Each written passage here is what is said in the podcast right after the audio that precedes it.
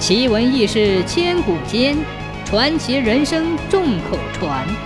千古奇谈。鲁国京城附近的乡村里，有一个很有气节的妇人，全家勤勤俭俭、和和睦睦的过日子。一次，齐国出兵攻打鲁国，当打到鲁国京城附近的时候，远远的望见一个妇女。一手抱着一个小孩，一手搀着一个小孩，急匆匆的在赶路。齐军快要赶到了，那个妇人便把抱着的小孩丢在地上，把搀着的小孩一把抱了起来，使劲的朝山里逃去。丢在地上的那个小孩急得嚎啕大哭起来，可是妇人头也不回，只顾自己往前奔跑。齐国士兵见了都很惊奇。不知道是什么缘故，带兵的将领抚摸着小孩的头，问道：“往前面走的是你的母亲吗？”小孩点点头：“是的。”将领又问：“你母亲抱着的是谁？”小孩摇摇头说：“不知道。”将领追上去，那妇人见有人追来，紧紧抱着小孩，拼命地跑。齐国士兵举起弓箭，对准妇人，大声喝道：“站住！你还跑，我们就要射死你了！”妇人这才站住，慢慢的往回走。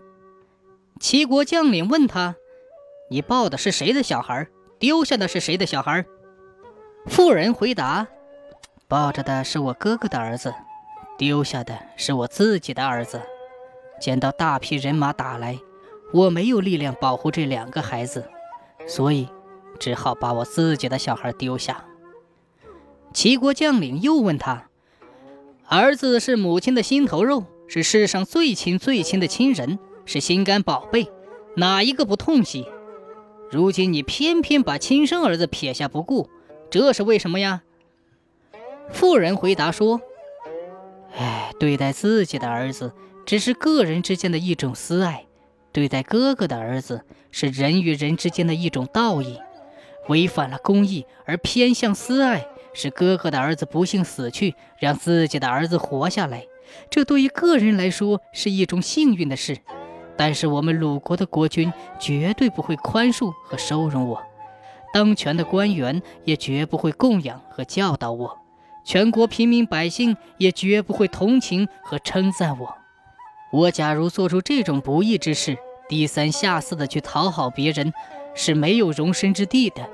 就是双脚走的连皮都脱了，天南海北都走遍了，结果还是走投无路，无处可去呀。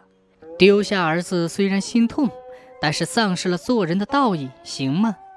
所以我忍心丢下亲生儿子，而去履行道义，绝不做一个无义的鲁国人。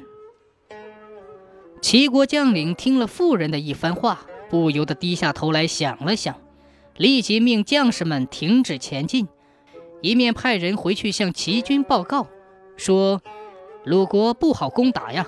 我们刚刚到达鲁国的边境，碰到的虽然是山里的一个普通妇人，但她的品德却很高尚，十分重视气节，绝不因为私爱而损害公义。一个乡间妇女就这样令人可敬。”更不要说鲁国大小臣子和许多有志之士了，请求让我们把军队带回来吧。